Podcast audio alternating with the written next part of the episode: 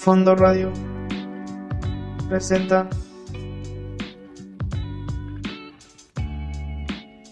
Bienvenidos a su programa favorito legal de la radio, Al Fondo de la Ley, donde hablaremos de temas súper interesantes del fascinante mundo legal. Yo soy David García y les recuerdo que transmitimos a través de Fondo Radio por nuestra plataforma, nuestra página de internet www.fondoradio.epici.com. Epici es con Z e Y.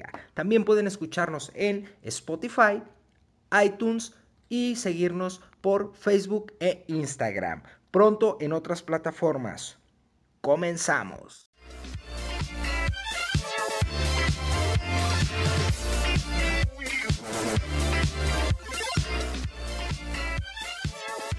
Escucha, vive, siente.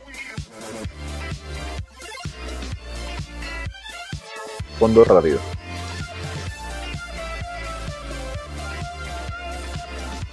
Estamos al aire.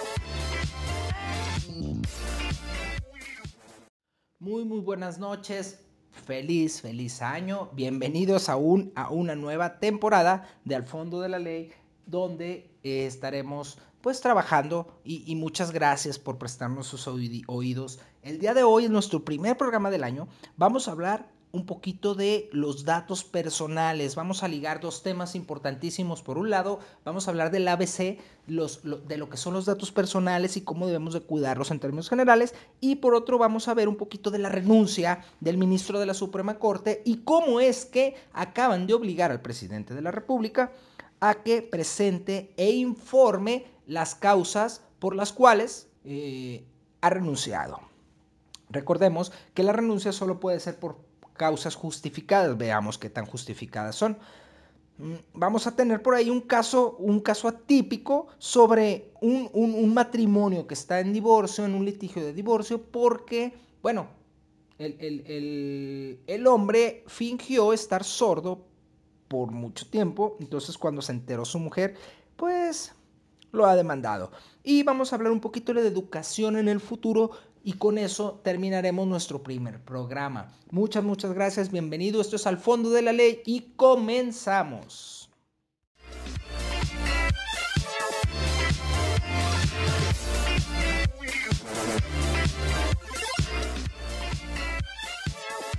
Escucha, vive, siente. Fondo Radio.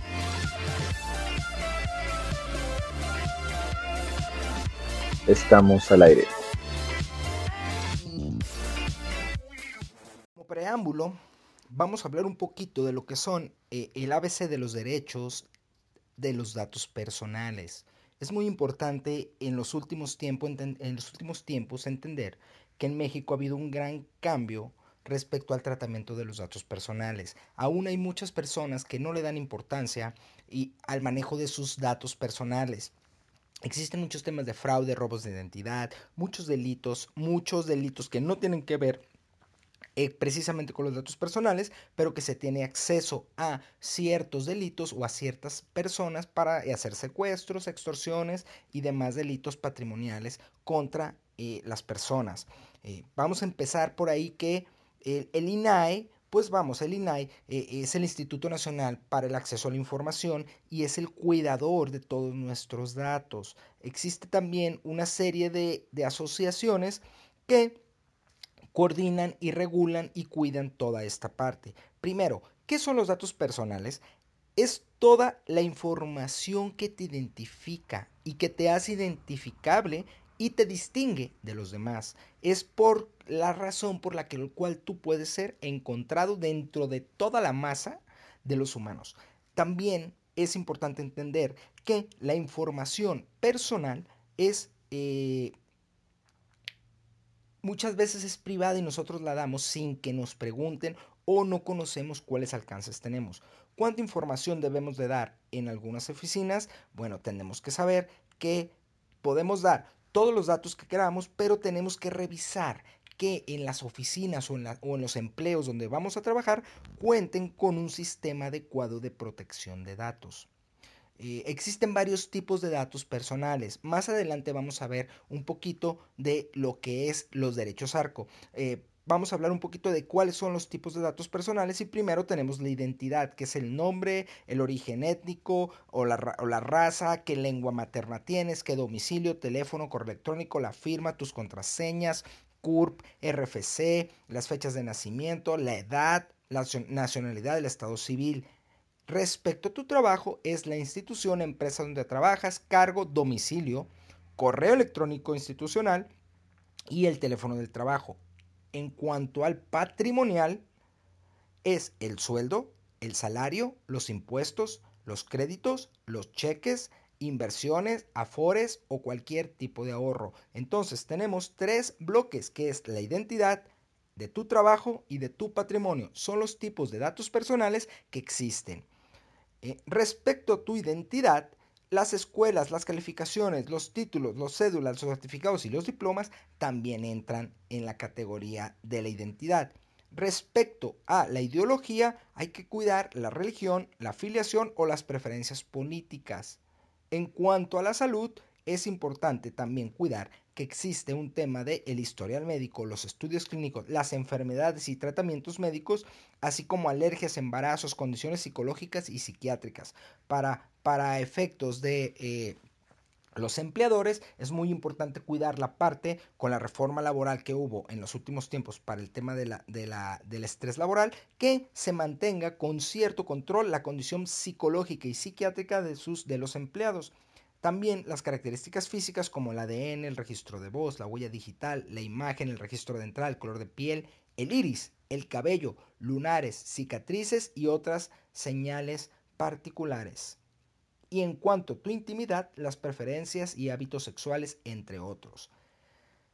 Todo esto, cuando nosotros no significa que sean secretos, simplemente significan que deben de ser cuidados de una manera prudente. ¿Qué significa prudente? Con un sistema y un protocolo. ¿Quién maneja tus datos personales y en dónde están? Si no puedes responder esta pregunta, cuidado, Alármate, alármate lo suficiente como, como para que te permita acudir con tu empleador y preguntarle dónde están resguardados tus datos personales y si alguien más puede tener acceso y en qué términos.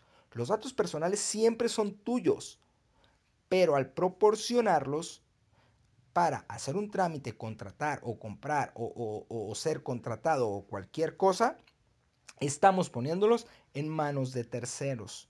Que eh, eh, las entidades públicas y los particulares que tengan tus datos tienen que, tienen que conocer primero, o te tienen que informar primero, qué información es la que se requiere, para qué se quiere, quiénes tendrán acceso y por cuánto tiempo. Estos cuatro filtros son los filtros que tenemos que cuidar antes de colocar los datos personales, tanto los tuyos como si eres un controlador y tienes tu empresa y eres un controlador de manejo de datos como un área de recursos humanos, el área legal, el área financiera, el área eh, administrativa, bueno, tendrás que hacerte estas preguntas para saber si tu departamento está cumpliendo. Recuerda, otra vez te lo, te lo recuerdo, los datos personales son tuyos y tú eres la única persona que puede autorizar el uso de los mismos. Por lo tanto, tú decides a quién se los das y cuándo y para qué. En ocasiones es, dar, es, necesario darlo por mandato de ley, ahí no hay mucho que hacer. Pero eh, cuando es a título de voluntad, tú tendrás que autorizarlo de alguna forma. Hay que leer las letras chiquitas. Generalmente trae unos recuerdos, unos recuadritos que donde tú señalas que estás de acuerdo en que los datos se manejen y se cuidan a través de los derechos ARCO. Esos derechos ARCO son los derechos que nosotros tenemos para controlar el acceso a terceros de nuestros datos de nuestros datos personales, perdón. Entre ellos, bueno, pues primero, arco es, vamos a, dar la definición, arco es acceder, rectificar, cancelar y oponer. Tú los puedes ejercer ante las administraciones, ante todas las administraciones que los posean, sean privadas o sean públicas.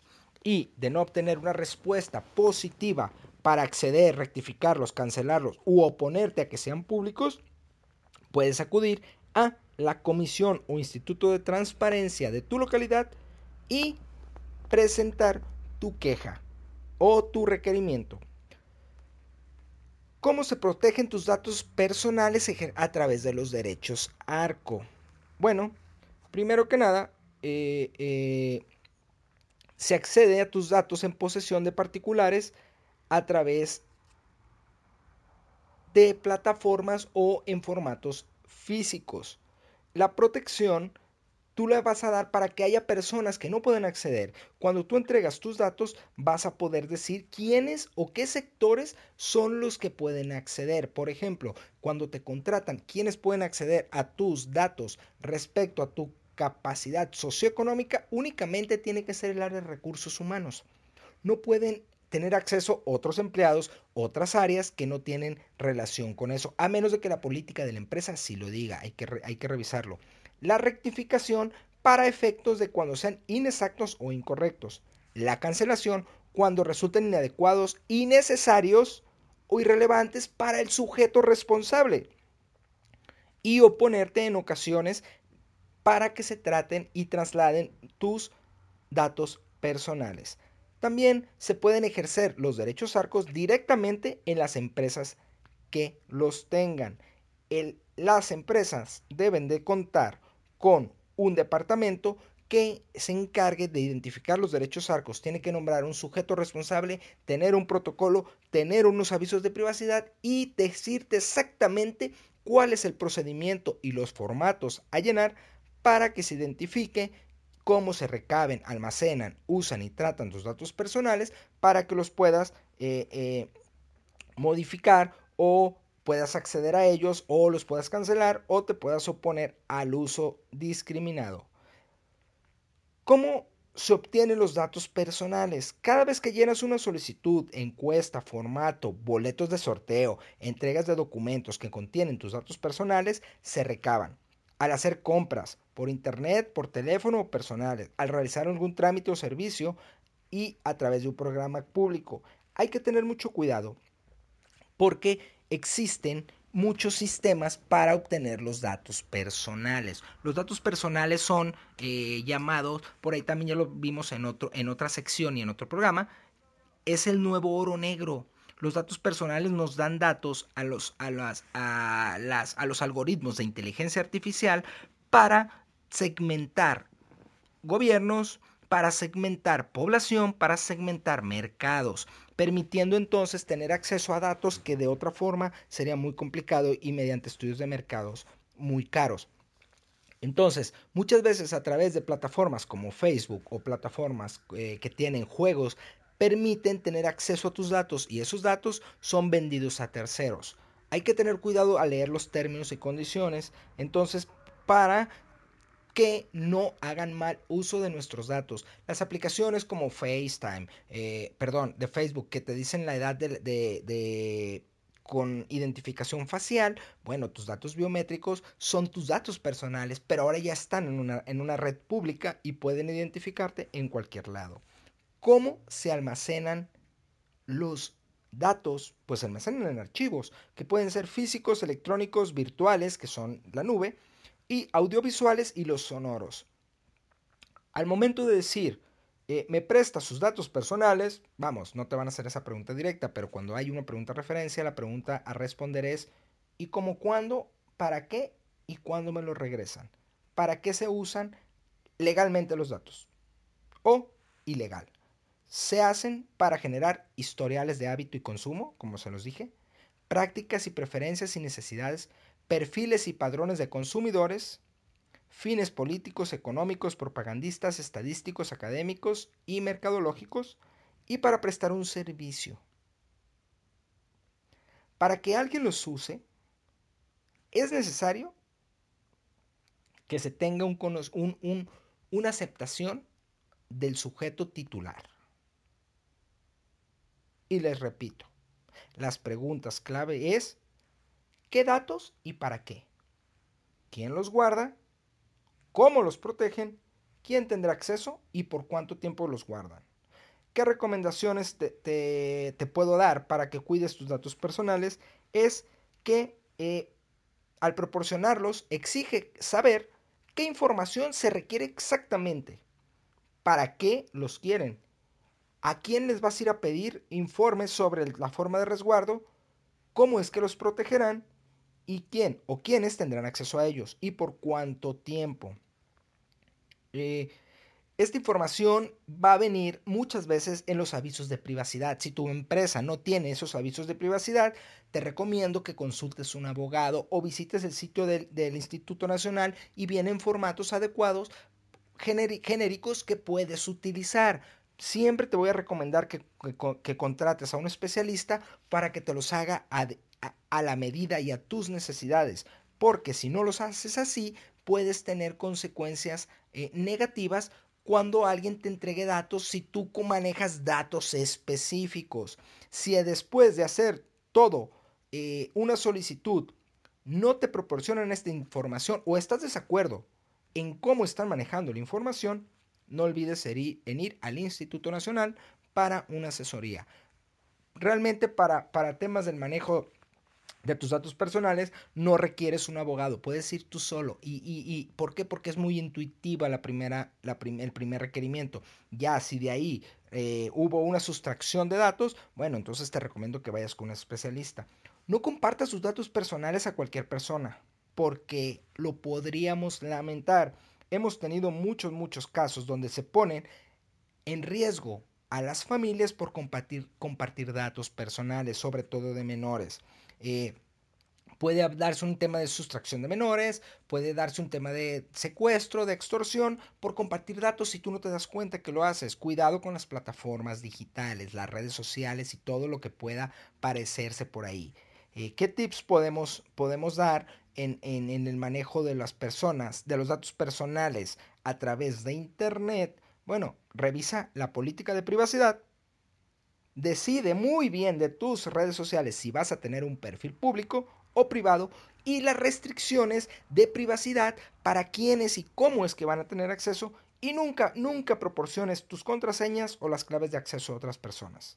Cámbialas con frecuencia, cada tres meses. Y si realizas compras o transacciones, verifica primero la autenticidad del, sitio, luego sus medidas de seguridad y verifica que tu transacción se haya hecho en tu institución bancaria y cuídala por lo menos por dos, tres días para revisar que no haya sido mal usada esa información. Trata de no revelar información con fotografías, domicilios, propiedades, compras, lugares de diversión o datos donde tú o tu familia puedan estar. Si vas a publicar fotografías y videos, ojo, protege la intimidad de tu familia, amigos y tu pareja. No publiques fotos de menores sin tener activados los filtros de privacidad. No utilices fotos de perfil de tus hijos para, para que sean del área pública. Sé responsable al navegar a través de Internet. No tengas identidades falsas. No trates de, tener, eh, cambiar tus nombres o tener nombres que puedan ser de otras personas. También tu correo electrónico privado no lo publiques en las redes sociales ni en los sitios web. Los correos electrónicos abre únicamente aquellos de gente que conozcas. Cualquier desconocido que quiera contactarte en la red, primero pon una alerta y trátalo con cautela. Bloquea contenidos o contactos no deseados en la internet músicas y películas descargadas de manera legal es la solución en muchos casos para evitar los virus. Y asegúrate de todo, que todo lo que estés enviando va a la dirección correcta. Recuerda, todo lo que tú publiques en Internet se quedará para, para siempre. La protección de datos personales es un nuevo derecho para las nuevas generaciones de los mexicanos. Por lo tanto, nos corresponde a nosotros cuidarlos, velar por ellos y tratar de que no nos estén metiendo goles en cada, en cada ocasión. Esto es el fondo de la ley y continuamos con otra sección relacionada con la protección de datos y la corte. Continuamos.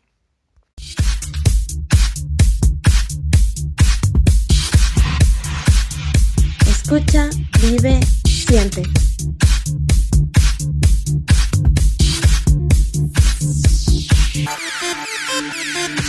Fondo Radio. Estamos al aire.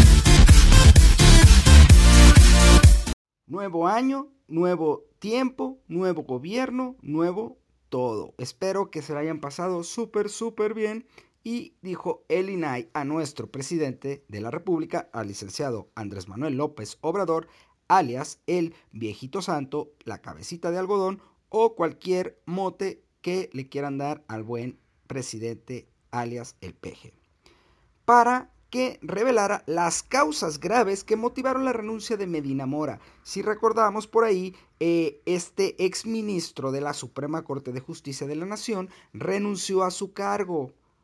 Y la Constitución nos dice que, ya habíamos hablado de esto en capítulos anteriores, en, en nuestros episodios anteriores, donde las renuncias de los ministros solamente procederían por causas graves, conforme a la Constitución, específicamente en el artículo 98 y el presidente debía valorar las causas y si las acepta, las debería de enviar para su aprobación al Senado.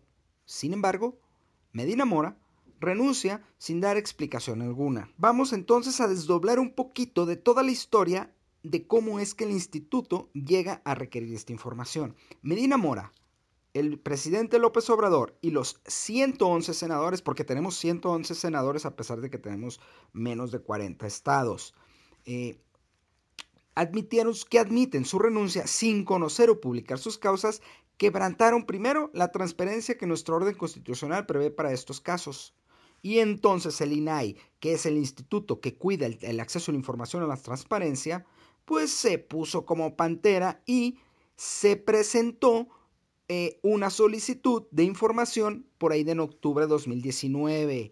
El licenciado fue, fue eh, eh, Daniel Torres Checa. Por ahí síganlo en Twitter. Es, es, un gran, gran, gran perseguidor de lo que es la transparencia. Las respuestas que recibieron fueron mm, básicamente insatisfactorias. la Suprema Corte primero se declaró incompetente el Senado de la República y la Oficina de la Presidencia desconocieron la existencia del documento Carta o Comunicación Oficial que explicara los motivos de la renuncia. Entonces, primero, la Corte dijo, no, pues yo no fui. El Senado y la Presidencia, que son los órganos competentes para resolver la renuncia y que son los que tienen que fundamentar y motivar, dijeron que no tenían ningún documento, carta o comunicación oficial que explicara los motivos de la renuncia. Esto significa que la renuncia pues simplemente fue por causas desconocidas. En lo oscurito pues. Inconforme con la respuesta, se presentó una queja contra el presidente de la República porque es el primer actor eh, eh, dentro del procedimiento constitucional, porque a él es al que se le presenta la renuncia con los razonamientos. Entonces, el Instituto Nacional de acceso a la información con unos señores eh, eh, tamaño gigantes, resuelve la queja en favor de la transferencia y bravo, bravo por esa resolución, instituto. Me aprovecho para felicitar a todos aquellos que están dando guerra con la transparencia y el acceso a la información. La resolución hay que tenerlo claro, tiene tres puntos claves. Primero, Andrés Manuel y Medina Mora perdón, nuestro presidente y Medina Mora tuvieron primero una comunicación antes de la renuncia, es decir, platicaron sobre de qué era lo que se tenía que tratar. El presidente está obligado a conocer las causas graves de la renuncia. Ese es el punto 2. Y como punto 3, la presidencia no puede negar la existencia de un documento que está obligado constitucionalmente a tener, porque esto daría a la nulidad relativa o absoluta, yo no soy la Suprema Corte para resolverlo, que me permita eh, eh, tener certeza o que nos permita, perdón, constitucionalmente tener certeza de que el procedimiento constitucional fue apegado a derecho, por lo tanto podría declararse alguna nulidad relativa. Por todo lo anterior, vamos a leer un poquito de lo que dijo la resolución. Por todo lo anterior, existen elementos de consulta pública oficial suficientes para presumir que la información solicitada por el hoy recurrente existe, toda vez que, Conforme a los comunicados antes referidos y a lo informado en las redes sociales, se observó que sí hubo una comunicación entre el presidente Andrés Manuel López Obrador y Eduardo Medina Mora respecto a la renuncia de este al cargo de ministro de la Suprema Corte de Justicia de la Nación. Dicha renuncia se realizó en términos del artículo 98 de la Constitución Política de los Estados Unidos Mexicanos, misma que fue avalada por el presidente de México y aprobado por el Senado de la República. Por todo lo anterior, no se puede validar al sujeto obligado recurrido la existencia aducida. Por ende, resulta fundado el agravio de la parte recurrente. Conforme a dicha conferencia de prensa matutina del presidente Andrés Manuel López Obrador, señaló que recibió la renuncia del ministro Medina Mora. También informó que el ministro le solicitó que aprobara su renuncia y puntualizó que la renuncia la turnaron a través de la Secretaría de Gobernación al Senado, que es la instancia que va a decidir sobre la aceptación de esta renuncia en definitiva. Lo anterior, continúa la, resolución, evidencia que sí hubo comunicación entre Eduardo Medina Mora, entonces ministro de la Suprema Corte de Justicia de la Nación, y el presidente de México, Andrés Manuel López Obrador. Esto nos dice que se tendrá que eh, se, tenía, se tendría que tener presunción o debería de existir esa comunicación. El INAI resuelve entonces, primero, revoca la respuesta, es decir, la respuesta que dio la presidencia de la República negando la existencia, le dice, no, no, señor, y te obligo a que me reveles cualquier documento comunicación oficial en la que se expongan los motivos de la renuncia de Medina Mora en términos del 98 constitucional. Entonces, tienen 10 días. ¿Qué tenemos que, ver eh, en esta parte? Primero que la constitución no es una carta de buenos deseos, ni tampoco es de aplicación voluntaria. No podemos, el presidente de la República y quien sea, no puede estar pensando que eh, en cualquier momento tiene, tiene la potestad de elegir una norma sobre otras cuál le conviene más y cuál le conviene menos. Entonces, la constitución, señores, creo que eh, pues no es que haya sido violentada en su esencia, tampoco hay que ser tan eh, e, exagerados, pero sí carece de un documento clave para la determinación de una de un ejercicio de uno de los tres poderes básicos de nuestra, de nuestra forma de gobierno. Eh, la importancia de la renuncia y la exposición de las causas graves y la exposición de las causas graves que la motivan, así como las solicitudes de acceso a la información, deben de verse súper, súper importantes para determinar que no haya un equilibrio desmedido a favor de uno de los órganos de poder, como en el caso de que un ministro de la Corte renuncie por incomodidad al Poder Ejecutivo para darle cabida a un ministro que pueda ser más cómodo para el poder ejecutivo. Vamos a fantasear un poco, vamos a dar el beneficio de la duda, pero eh, eh, la renuncia del, ministro, del ex ministro Medina Mora significa un desdén a la constitución. Esto es al fondo de la ley, estamos en fondo radio y...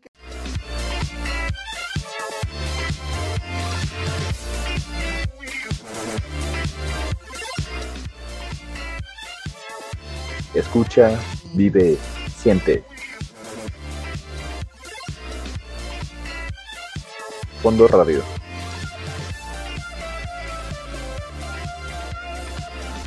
Estamos al aire.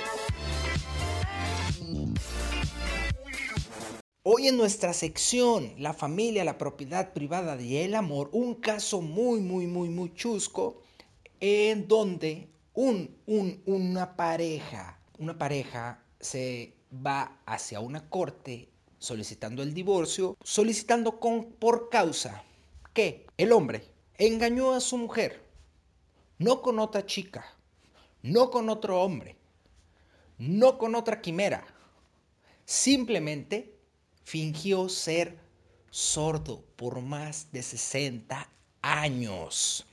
Cuando fue descubierto después de cuatro hijos, 11 nietos y 60 años de matrimonio, fue demandado por la causal de falsedad y de mentiras y de engaños, lo cual un juez deberá de resolver en conforme al daño patrimonial que resulte de haber eh, eh, eh, tenido pues esta declaración falsa. La, la defensa indicó que en realidad se perseguía el fin máximo del beneficio de la esposa, ya que era una parlanchina, no dejaba de hablar y que de haber tenido conversaciones hubieran terminado con la relación hace muchos, muchos años. Este argumento puede parecer lógico y sensato, sin embargo, pues no es el adecuado. Suena bastante tentador para aquellos que estén casados, pues seguramente dirán, ah, no suena tan mal y no es tan mala idea. Pues lo es, si, te si no te descubren, pues será una muy buena idea, pero si te descubren tendrás que pagar daños patrimoniales, morales, eh, por, por, pues, por una mentira de catalogarte como una persona incapaz para ciertas facultades que sí tienes por tal de evitar una convivencia sana. O mejor dicho, buscando una presunta convivencia sana. El silencio no es la solución para mantener las relaciones humanas. Eh, hay que hablar, hay que platicar, hay que entretenerse, hay que dialogar, hay que aceptar las personas como son y quererse. Eh, este, este caso lo leí por ahí en, en varias, varias, varios sitios de noticias, pero pues en realidad es falso. Es un buen ejercicio mental para el aula y para explicar en, en materia de derecho familiar y hacer un buen ejercicio con sus alumnos eh, yo no soy maestro en derecho familiar, sino pues lo aplicaría, pero aquellos que pueden ser maestros en derecho familiar pueden tener el caso práctico y ver cómo es que lo resolverían los alumnos, cómo lo resolverían ustedes, cómo lo resolveríamos si fuéramos los juzgadores ante una situación donde uno de los cónyuges engañó al otro fingiendo ser sordo mudo para evitar escucharla o escucharlo y hablar con su pareja. Esto es al fondo de la ley y continuamos. Muy buenas noches.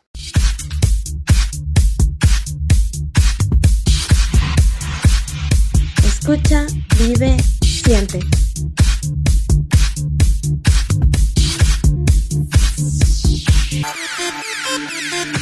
Fondo Radio. Estamos al aire. Ahora en estas vacaciones por cierto, feliz año a todos, a todos los, los escuchas. Y eh, eh, espero que este año les traiga todas las bendiciones que han querido y les traiga todos, todos aquellos logros que hemos estado esperando, cada uno y en todas las áreas. por ahí por Navidad me tomé la libertad de ponerme a estudiar un poquito lo que había en el Banco Mundial de Desarrollo y me topé con unos artículos bastante interesantes y me pareció eh, prudente y bueno, quise hacerlo, un, ejercicio imaginativo. Para todos aquellos que muy pronto nos vamos a ver ahí en las aulas, ya a mis, a mis alumnos, que yo sé que me extrañan y dicen, ay, quiero ver al licenciado, ya, quiero entrar a clases y todo eso, pues voy a empezar a darles eh, una historia de esas historias que me gusta explicar. Imaginemos esto. Somos estudiantes del año 2030.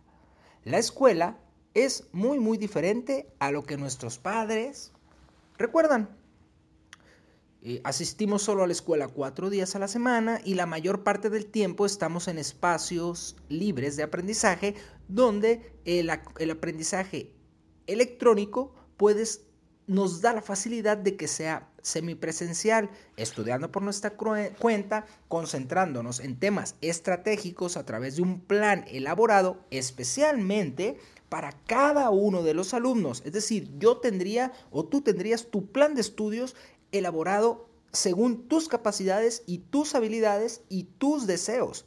Tu asistente educacional sería la inteligencia artificial que calificaría y proporcionaría comentarios sobre tus tareas y te daría guías sobre problemas y la resolución volviéndote a enseñar conceptos desde cero si es que no lo has logrado.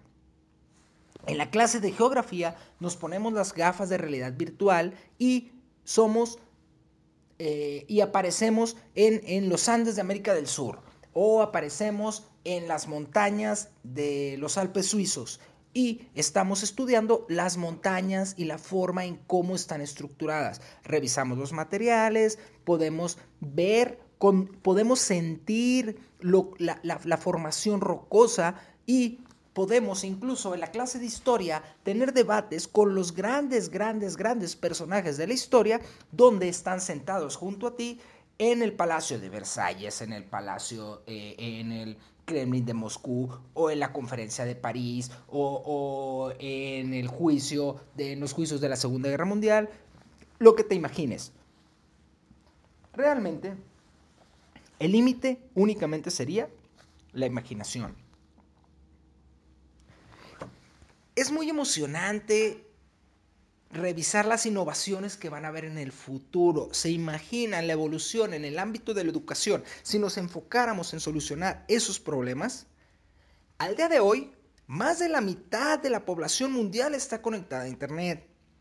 Y ya existen algunas plataformas que se las recomiendo, que es, una es Academia Khan y que ofrece materiales docentes para para los estudiantes y son de forma gratuita. Incluso en las zonas rurales, más rurales del mundo, el acceso a Internet nos permitiría utilizar plataformas que ya han sido creadas en otras partes del mundo para funcionar. Uno de los grandes, grandes problemas de nuestra educación es que nos enfrentamos a desarrollar planes de estudio eh, que están diseñados para no aprender, únicamente para pasar las materias y obtener un número.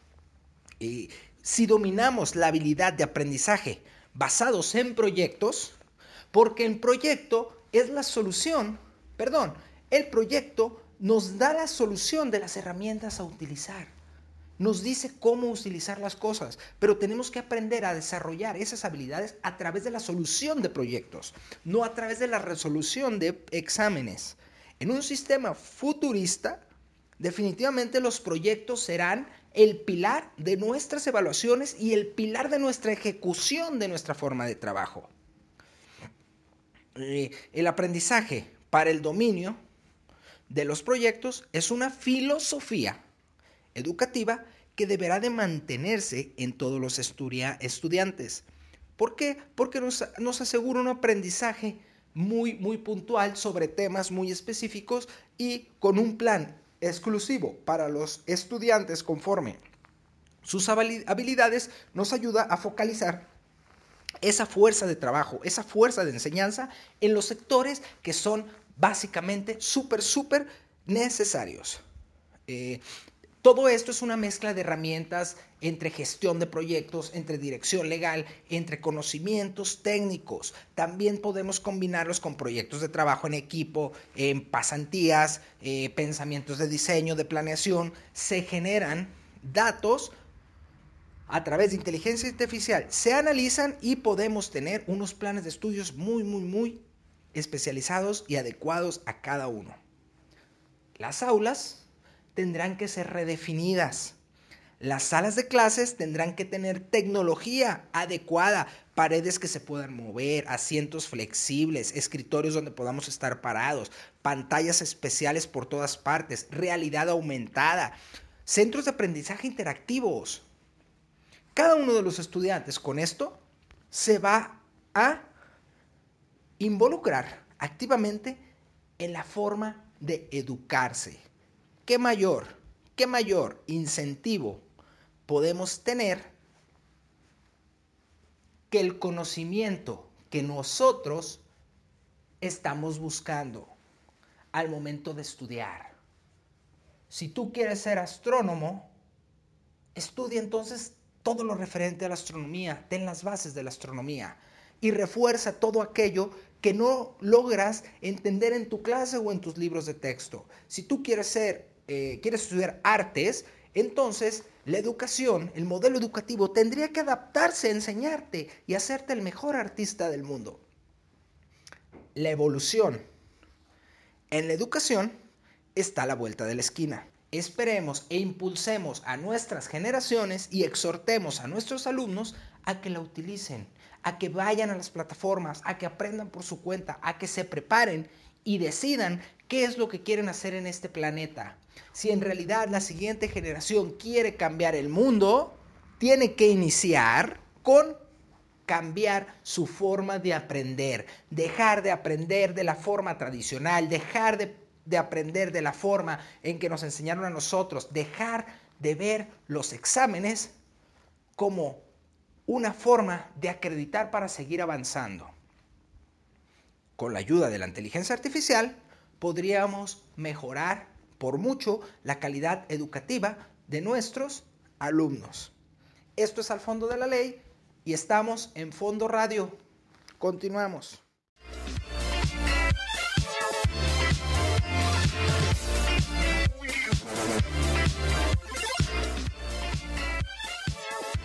Escucha, vive, siente. Fondo Radio.